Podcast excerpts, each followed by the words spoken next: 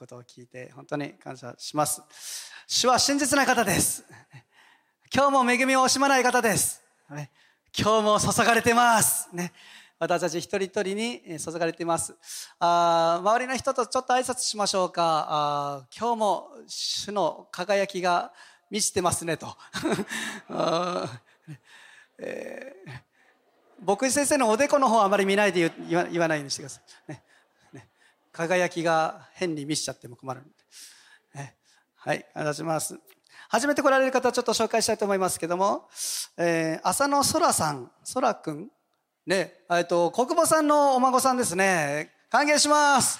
すごく背が高くてね高校1年生です1年生なんですよね。1年生って聞いてたからね、すごい背が高くて、ね、イケメンな雰囲気でかっこいいです。えー、歓迎します。大人っぽいですね。はい。他に初めて来られてる方いますか？いないですかね？えー、愛が後ろで、後ろにいますね。えっ、ー、と、7A から帰ってきてますね。はい。ね、感謝します。えー、昨年、流行った言葉といったらですねいろいろあって流行語大賞は村上様というですねホームランをねえー、令和初の三冠を取ったあの野球先生が取りましたけども、ねえー、これ本当はこれだったんじゃないかと。ね。期限がここまで伸びてたらこれだっただろうと言われる一つの言葉があってですね。それがブラボーですよね。もう昨年末はもうブラボーをたくさん聞きました。ね。えー、之助もサッカー見ながらブラボーと叫び続けていました。ねえー、私もですね、ブラボーをですね、よく聞いたんですよね。えー、今年ね、雪かき頑張ってですね、先ほど平野さんも言ってましたけどもね、雪かきしてですね、きれいにして、そして、えー、子供たちが外に出てきてですね、えー、うーちゃんが私の雪かきしてきれいにしたその庭を見てですね、ブラボーと叫んでました。ね、よう覚えてんなと思いながらですね、あブラボーっていいですよね。でも皆さん、皆さん知ってますか？もともとブラボーってね、野蛮とかですね、凶暴っていう言葉が語源で来てる言葉らしいですよ。なんでそれがあんな風な感じに変わったのかちょっと謎ですけどね。賞賛という意味がありますよね。えー、素晴らしいとか、エキサイティング、もう最高だ、ね、ブラボー、ね。今日も私たちはイエス様に生かされています。イエス様に生かされている人生はまさにブラボーな人生です。アメ。隣の人に言ってあげましょうか。あなたはブラボーな人生歩んでるってね。アメ。今年度はですね、ラブということをテーマにしてきました。あラブ。ねえー、皆さん、愛をですね、感じる人生だったでしょうか、ね、感じましたという人。そうでもなかったですって言ったら、そんな手合いづらいか。ね、ね、ラブね、ラブというテーマでですね、歩んできたんです。私たちはですね、えー、より愛し合い、ね、そして本当に愛に生きるものであるってことをですね、えー、そんなことを感じ、体験した一年だったんじゃないかなということを思いますけども、えー、もう年度も末に近づいていきですね、えー、ここからはですね、えー、最も大切なラブ、ね、最も重要な、もう一番大事なラブについてですね、分かっちゃっていきたいと思います。それは何かと言ったらですね、主との親密さです。結局私たちの人生がどう祝福されていくかというのは、神様との関係がどうあるかにかかっています。アメン何よりも私たちがですね、えー、注目し、そして大切にしていきたいラブは、この横のラブもそうですけども、このラブです。ね、十字架というのは縦が長いんです。そっちの方が大事だからです。ね。横が長くなりすぎたらですね、不安定になってしまうんです。私たちはですね、イエス様との関係、主との親密さをですね、求めるものでありたいと思います。どんなに素晴らしい働きをしていても、どんなに聖書に詳しくて精通していったとしても、どんなに素晴らしい演奏で賛美していたとしても、結局、主との親密さを失ってしまっていたら、そこに命はありません。そこに命はなくなってしまうんです。麺のないラーメンみたいな感じ。なんかちょっとわかんないよ。うどんが入ってないかけうどんみたいな。ただの汁じゃねえかみたいな。あの、柏、なんだああ柏抜き？え？柏そば？柏、柏抜き？ありますよね、柏抜きって。あれ最初意味わかんなかったんですよ。お寿司屋行ってね、柏抜きって何かなと思って。出てきたらですね、蕎麦つゆが出てきた感じになってて、えー、そんな感じですよ。あれ美味しいですけどね、それそれはそれでね。なんでしょうね、えー、ネタが乗ってない寿司みたいなね。そうなんですよ、皆さん。あれ、首都の親密さを失ってしまったら、命がなくなってしまいます。ただのそれになるんですよね。そして、形骸化していき、そして衰退していきます。そうやって衰退衰退していってしまった教会が、聖書に出てくるんですよ。エペソ教会という教会。働きは盛んだった。でも、この教会に対してイエス様が言うのは、あなた方は初めの愛から離れてしまった。もう首都の親密さが主との愛の関係が、愛の交わりがなくなってしまった。だから食代が取り除かれてしまうよ。まさに、そのような教会に私たちはなっていきたくない。でもそういう教会がどんどん増えていってるのも現状なんです。来年以降ですね、私はもう踏み出していく年にしていきたいなと思ってます。ね、来年は、今年はラブ WBC もありますからね。もう、打って打って打ちまくるよね、うん。そういう年になっていきたいなと思ってるんですけども、ね、そのためには、働きが前進していくためには、一番重要な命というのをですね、しっかりと握って、そこにしっかりと根ざして、そこは絶対に離さないで歩んでいかなければ、形骸化し、崩れていってしまう。だからですね、今日からしばらく、主との親密さについて、え、一緒に分かち合っていきたいと思います。サタンが一番壊したいのは、イエス様と私たちの関係です。それを一番壊したいの。そこを壊せば、すべての働きに命がなくなること分かってるからです。どんな面白いイベントをしたとしても、どんな魅力的なイベントをしたとしても、結局私たちが伝えたいのは、首都の歩み、首都の人生、首都の関わり、首都の関係なんですよね。カナンプレイチャージもいっぱいいろんなイベントがあります。ね、私は大好きなんですよ、イベントがね、基本的にはね。えー、だからビートル祭りっていうのもですね、えー、気合入れて毎年やってますけどね。昔、ユースのためにね、インパクトあることしたいなってばっか考えてたの、私ね。ユースパスターだった時ね。どうインパクトを地域に与えられるかってですね、100円でハンバーガー食べ放題っていうのやったんですよ、一回ね。ね、インパクトあるじゃないですか。たった100円でハンバーガー食べ放題ですよ。もう自信持ってですね、中学校に行ってですね、配ったの。ね、ハンバーガー食べ放題だよ !100 円だよって言ったら、えマジで？つってですね、子供たちがですね、まあ子供、中学生たちがですね、もう、ものすごい押し寄せてきたんですよ。たくさんの中学生たちが、もう、今日がいっぱいになってしたのね。ねで、用意したハンバーガーが瞬く間になくなりました。もう、あの、稲子が畑を食い荒らしてったかのようにですね、もう綺麗になくなったんですけども、子供たちも綺麗に消えてきました。その時思ったんですよ。まあ、インパクトあることをすること大事だけども、結局何を残していきたいのか。あの、ハンバーガー美味しかったな。きっかけではいいかもしれない。でも本当に残したいのは、首都の歩む人生。イエス様と共に歩む人生ってどんなに素晴らしいことなのか、どれほど満たされていることなのか、どれほど最高な、いや、ブラボーな人生なのかということを私たちは分かち合っていきたいんですよね。ならば私たちがいつもそこに留まっている必要があります。あなたは主との親密さを持ってますか？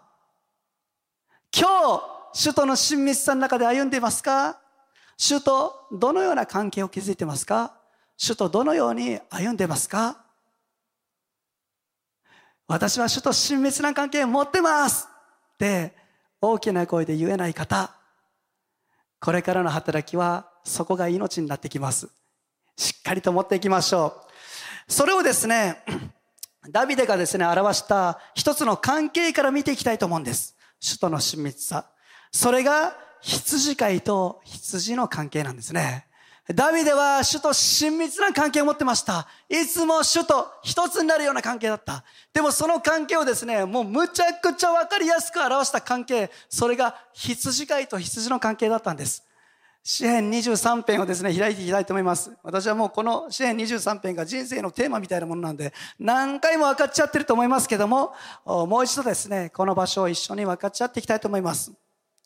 主との親密さ、詩編23編、一節と二節をですね、共に読んでいきたいと思います。じゃあ皆さんで読みましょうか。短いので。えー、3、はい。主は私の羊飼い。私は乏しいことがありません。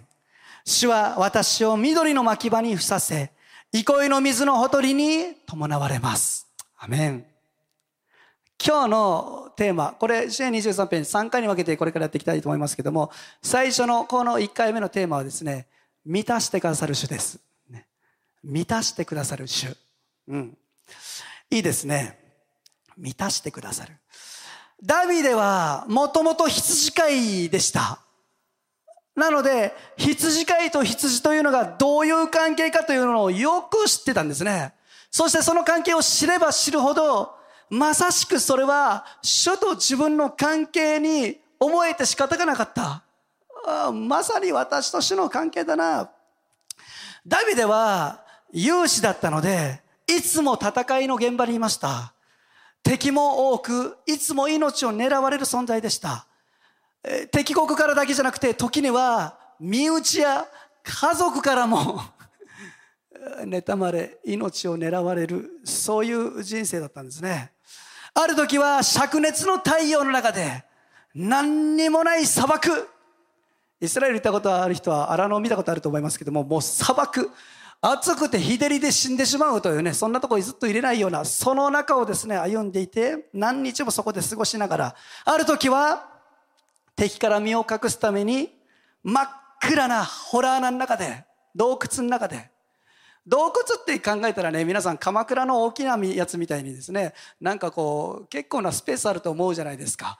イスラエルのホラー穴って書かれてるあのホラー穴はね、そんなんじゃないですからね。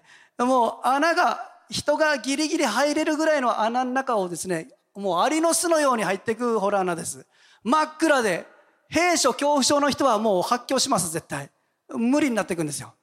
そんなところで何日も過ごし、正直ダビデの人生を見るときにですね、順風満帆だった人生ではない、いつも危険や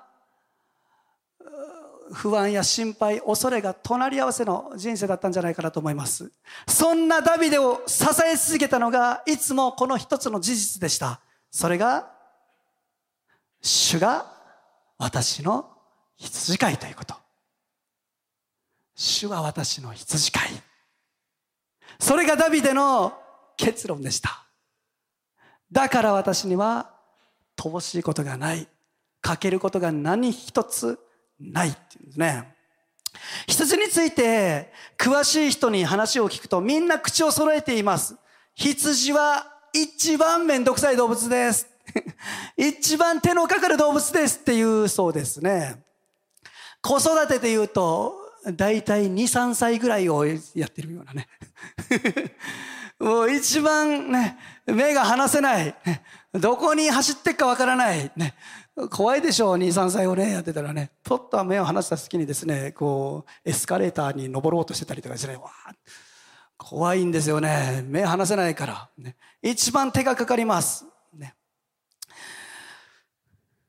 暑さに弱く、水を与えないで歩かせ続けると死んでしまうのが羊です。だから、荒野の灼熱の中でもですね、水というのがですね、もう最重要項目。水を確保しないといけないの。目が悪いので、禁止でね、遠くのもの見えないんですよね。それでいて、めちゃくちゃ方向音痴です。スーパー方向音痴です。ね、方向音痴の方いますか？この中に。道を覚えれないっていう人。えー、私結構ね、方向感覚優れてると思ってたんですけどね、なんか、私より優れてる方があそこにいてですね、よくこの隣からですね、そっちじゃないよとか言われて。羊はすごいんですよ。ね、来た道戻れないっていうね。大体の動物が本能的に巣を覚えてるでしょう。ね、自分の巣の場所わかるじゃないですか。私のうちでですね、昔飼ってたロッキーというね、犬がいたんですよ。ね。ロッキーのテーマからつけた犬ですけどね。あの、で、ロッキーね、すごくアホな犬だったんですよね。で、えー、よくね、脱走してたんですけどもね。あの、脱走しても必ず帰ってくるわけですよね。で、えー、なんでかって言ったら、その本能があるからですよね。巣に戻れるっていうね。でもね、羊は戻れないんだって。わかんなくなっちゃうんだって、自分がいた場所っていうのがね。そして、えー、迷ってしまう。すぐ迷子になってしまう。なのに、頑固、頑固だそうです。だからややこしいんだって。こっちだなと思ってずっと生き続けてですね、こう帰ろうとしないというね、えー、めちゃくちゃめんどくさい動物だそうですね。じゃあ強気な動物なのかいや、めっちゃ臆病です。羊ほど臆病な動物はいないと言われるぐらい、めちゃくちゃ怖がりでいつもビクビクして生きている。ね、頑固なのに臆病ってどういう状態なのみたいなね。もうめんどくさいんですよ。ね、とにかくめちゃくちゃめんどくさい動物。それが羊だそうですね。その姿というのは知れば知るほど時に私たちは自分を見ているような感覚になります。ダビデはそんな羊がまさに自分のように思えたわけです。そして同時にこの自分の人生をとことん守り世話をし満たして導いてくださるのは主だけしかいないんだ。そのことを悟っていました。そして一つの結論に到達していくんですね。主が私の羊飼いである。だから私には何一つかけるものがない。何一つ不足していない。すべてにおいて満たされている。皆さん人生でそれをね、宣言できるって、すごいことだと思いませんか？私たちって、いつも必要を持ってます。皆さん必要がありますか？あるじゃないですか。あんまりないですって言いながらもね、あるんですよ。私たちってね。えー、物質的な必要ももちろんあるでしょう。経済的な必要を持ってます。私の家も何が必要かって言ったら一番にそれが出てくるかもしれません。最近やっぱ子供たちがね、食べる量が増えてきてですね、エンゲル係数がめちゃくちゃ上がってて、英気はよく食べます。見るからに食べそうな雰囲気あるじゃないですか。ね。春馬くんも同じぐらい食べるんですよ。あんなちっちゃいのにね。どこに入っていくんだろうかと思いながらですね、米をよく食べるんですよね。とにかく食べるわけですよね。えー、そんな中でですね、私もキャンプに時々連れてくんですよ。ね。子供たちをね。で、キャンプに行った時にですね、まあ、ご飯、キャンプ飯とか作るの結構めんどくさいタイプなので、簡単に済ませたいし、安く済ませたいと。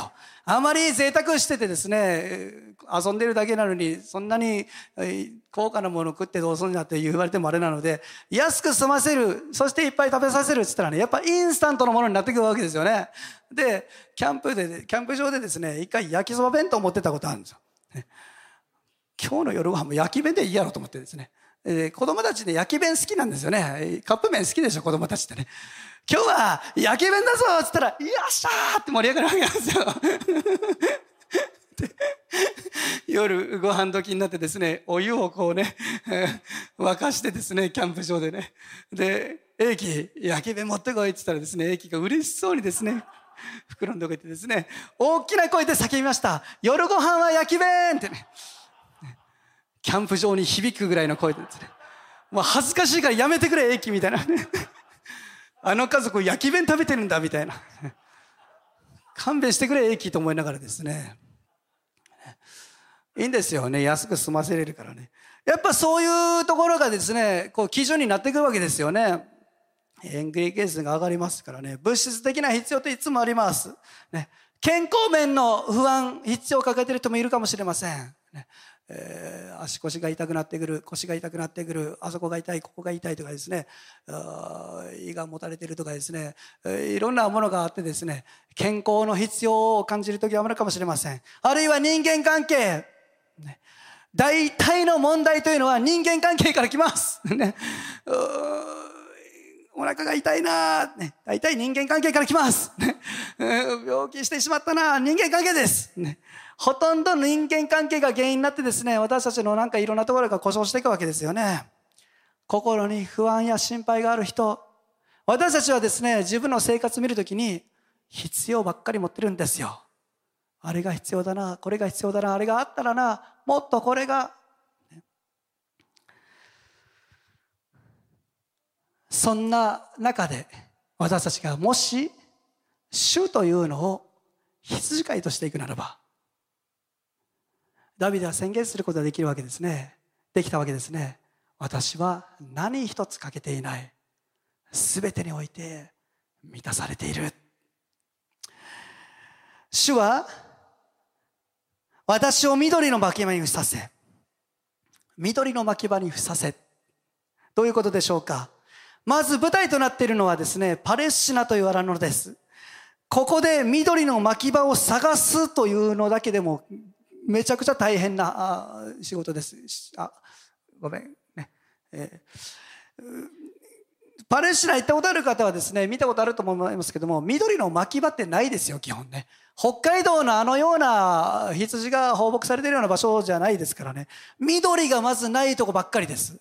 その中で緑の巻き場を探すのだけでも大変なわけです。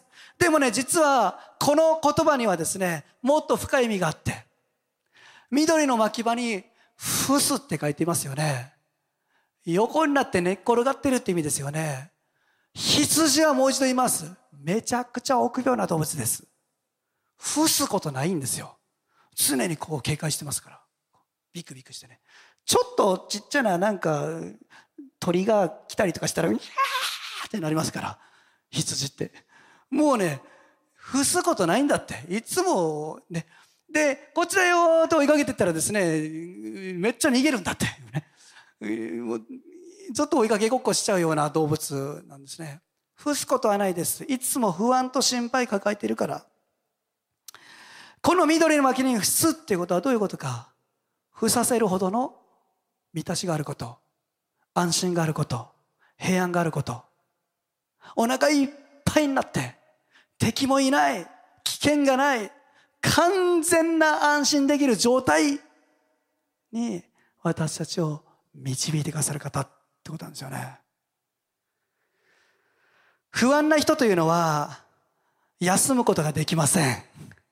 皆さん、休みしっかりとってますか？ただ寝ればいいってことじゃないの。魂の休みです。しっかり寝てても、魂にいつも不安があるならば、心配があるならば、休みにはなりません。魂が休んでいますか？安息の中にいますか？いつも平安を持ってますか？主は私たちを緑の牧場に伏させてくださる方です。また、憩いの水のほとりに泊まられます。憩いの水。水というのは命です。灼熱のイスラエルにおいては、水というのはさっきも言いましたけども、最重要項目。ねえー、ないと命取りになるものです。憩いの水のほとり。憩いの水。そこにも安息があるんです。平安があるんです。安心があるんです、つまり満たされて初めて安心と安息を得ることができる。その状況にその状態にこの羊飼いは導いてくださるんだ。でダビデは宣言したんですね。すべてに満たされている。それが主ご自身を羊飼いとして生きる者の人生です。皆さんはどうですか？主を羊飼いとしてますか？あなたは何か欠けているところがないで、欠けていることがないですか？必要を持ってますか？もし私たちが主こそ私の羊飼いと宣言し、まさしく主をそのようなもの存在として生きるならば、私は乏しいことがない。すべてにおいて満たされている。そのように宣言し続けることができるんですね。ピアノ弾いてもらっていいですか？私は自分の人生を振り返るときにですね、うん。本当に主がいつも満たしてくださっていたなということを感じてやまないです。私は子供の頃ですね、自分にあんまり自信がなかったんですね。ちっちゃかったから、まあ今も小さいですけどね、背が低く小さい。ねえー、小学校に入って小さい小さいよく言われたんです。あのね、小さい人にあんまり小さいって言わない方がいいですよ。皆さんが思ってる以上に傷ついてますから。ねなんとかしたいんですよ。一生懸命ね。鉄棒にずっとぶら下がってたら背伸びるって聞いてずっとやってたことあってね。腕だけが伸びたんじゃないかなとかね。牛乳を飲んだら背が伸びるって言われました。いつも給食の時、牛乳が余ってるのはですね、私は一番最初に行ってですね、取って飲む男の子でした。牛乳はね、背伸ばすものじゃないんだって。骨を強くするものだって。炭水化物取れとかですね、タンパク質取れとかですね、いろいろ言われながらですね。どうやったらいいのかな？小さいからなんとなく自信がなかったんです。自分よりできることをたくさんある人の方が多いわけですね。だからいつもあまり自信がなかったです。私の子供たちねあまり前に出たがらないんですよ。さっきありのままソングの時もですね「おい出ろよ」って言ったのに「やだやだ」って。同じですよ。私ね出たくなかったの。前に出るの大嫌い。おばの結婚式の時にですね、えーおばになんか花束かなんかを渡すなんかプレゼントするかなんかを頼まれたんですよ。私と姉の舞がね。で私は旦那さんの方にやるってね。もうね嫌だったの。こんなたくさんの人の前でね。ただ渡すだけですよ。それも嫌でしょうがなかった、嫌だ嫌だってずっとごねてですね。結局ヒロ先生にやらせたんですよね。お前が行けっつって。ヒロ先生そんな全然大丈夫だったんですよ。ね前に出るのね。彼はすごかったですよ。1年生から6年生までずっと学芸会で主役やってましたからね。前に出るの得意だったの。ね。ひょうきんって前でふざけたりとかそんなすぎる。僕はできんかったんですよね。お前行けっつってですね。ヒロ先生が行ってきてですね。そしたらそのお礼にって言ってですね。色鉛筆のですねセットみたいのをもらってきたんですよ。それだけ私はもらってですね。これは俺のだって言いながらですね。喧嘩になってですね。こう叩いてね。力ずくで奪うっていう。自信なかったですよ本当にね、えー、何をしても、ね、うん。欠けてるものばっかりだなと思ってました、ね、満ち足りてると思ったことあんまりなかったの。ね。欠けてるものばっかりだな。必要なものばっかりだな。自分にないものの方が多い、ね。えー、自信もなかったしね。何ができるのかな。何があるのかな。何にもないなという感じでした。聖書の中で好きな人物はザーカイでした。ね、親近感があったんですよ。ね、おお、そうか、ザーカイ、ね。いつか自分も4倍にして返せるだろうかとかですね。えー、それはザーカイが金持ちだったからさ、いや金ねえじゃねえかみたいなんですね。ないものばっかり見てました。欠けた人生だった。ね、でも、人生がある時はっきりと変わった自分はこんなに満たされている。もうあるものばっかじゃないか。どうなったのか。私が変わったというよりね。私は何者なのかということを知ったからです、ね、私は主の羊、ね、主が私の羊飼い、ね、主が私の羊飼いでならば私は何一つ欠けていない。何も乏しいことがない。物質的な必要いっぱいあります。今でも。でも不安や心配などない。なぜなら主が私の羊飼いだから。主は私を緑の牧場に伏させてくださる。どんな中にあってもいつも安心をくださる方。平安をくださる方。憩いの水のほとりに伴われる。私にいつも命を与えてくださる方。皆さんそれが私たちの羊飼いである主なんです。イエス様言われました。私は良い羊飼いです。良い羊飼いは羊のために命を捨てます。主は私たちのために命を捨てて命を惜しまずに全てを満たしてくださる方。最後に では何をもって主が羊飼いであり私たちがその羊であるということを証明することができるのかということですね。実は何にもできないような羊ですけども一つだけ身を守るために他の動物よりも明らかに長けている部分ものがあるんですね。長所というかね。これだけは羊はむちゃくちゃ強いっていうのがある。何かっつったらね羊って耳いいんですよ。耳がいいの、ね。えー、スーパーなんだっけ？GE ですか？ね、この間耳がいいスーパー G あグレート GE が出てきましたけど、ね、えグレートイヤーね。あ、グレートイヤーね。そうですよね。グレートイヤーなんですよ、羊はね。耳がいいの。自分の羊飼いとそうじゃない人の声をはっきりと聞き分けることができる動物です。だから自分の羊飼いの声を絶対に間違えることがないから、その羊飼いの守りを受け続けることができるの。その羊飼いの声に聞き従うことができるの。羊はね。どんなに遠くても羊飼いの声を聞き分ける能力があるから守られている動物なんですよ。そこが生命線なんですよ。耳が悪くなってしまったら羊は生きていく術を全く失ってきます。でも耳だけで生きている動物、それが羊なんです実はそんな羊たちがその羊飼いの所有となる時にこの耳というのにですね印がつけられるんですね。パッチがつけられるの。パンこれねどんな風についてるか洗濯バサミのようにただ挟んでるんじゃないんですよ。これ取っちゃいけないの取れちゃいけないの。だから穴開けるんだって。穴を開けて台の上に乗せてねそして貫通させて絶対に取れない印となってるそうです。痛いのその時耳がねバタバタします。痛がって。血が流れるでしょう。でもそのことによってこの羊飼いを羊はその羊飼いのものだということを証明しこの羊飼いの所有として一生の世話を受けながら生きていくんだって。私たちも耳が生命線なんです。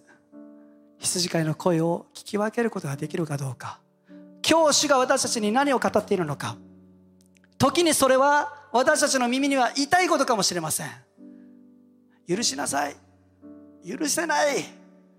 あの人なんか許したくない。でも許しなさいって言ってきます。受け入れなさい。受け入れたくない。合わない。でも受け入れていく。愛しなさい。愛したくない。でも愛していく。従いなさい。従いたくない。めんどくさい。使いなさい。使いたくないめんどくさい。自分の時間が欲しい。私たちの耳には時に痛いんですよ。主の言葉は。本気で従っていこうとしたら。本気で主の所有となろうとしたら。私の時間があるじゃないか。私の人生なのに。いつも私たちはそのようにして主の言葉を聞かないようにします。でも耳が痛くても心が伴ってなくてもそれでも主の声に聞き従おう。主の声を大切にしよう。そのように選んでいくならばそれが生命線となっていきます。あなたが主の羊であるという。そのようにして私たちは初めて宣言することできるの。主は私の羊飼いです。私には乏しいことがありません。なぜなら主が私の羊飼いだから。そのような関係を主は私たちに求めておられます。皆さん主の羊として歩んでいきましょう。もし私たちが主の羊であるならば私たちは人生において何もかけてはいません。何にもかけてない全てにおいて満たされている。そのことを私たちは人生の中で体験し続けることができます。最後一箇所ですね御言葉を読みたいと思います。支援の34編の9節10節を読みします。主を恐れよ。その生徒たちよ。彼を恐れる者には乏しいことはないからだ。若い獅子も乏しくなって飢える。しかし主を尋ね求める者は良いものに何一つかけることはない。アメン。良いものに何一つかけることはない。全てにおいて満たされている。ぜひ皆さんそのことを私たちの人生の中において体験し続けてほしいと思います。アメン。主が私の羊飼いです。私たちは乏しいことがありません。主の羊として主の御言葉主の御声を聞いて歩んでいきましょう。一言お祈りします。天のお父さん感謝します。そうです。主こそ私たちの羊飼い。私たちの一生を世話し命を捨ててまでどんな危険の中にあっても私たちを何よりも優先な存在としてかくまい導き守ってくださることを覚えて感謝します。そのためには私たちが主の羊である必要があります。時に私たちは自分の都合のいいことばっかりを選び自分を基準にし自分のことばっかり考えて歩んでるかもしれない。主が願っていることを退け主の御声に聞き従わないように耳が痛いことは無視して歩んでるかもしれない。しかし主の羊となるためには時にそれを受け入れ従うことが必要かもしれません。どうぞ私たちがあなたの御声を聞き間違うことがないようにそれを聞き分けることができるように主からの言葉として受け取ってそしてそれが生命線となっていきますから私たちがそのことによってあなたの羊であることを人生の中で体験し続けていきますように導いてください。そしてその時に高らかに宣言することができますように主は私の羊飼い私は乏しいことがありません。人々の人生の中にそのような満たしが豊かに注がれていきますように感謝してイエス様の皆にお願いします。アメン。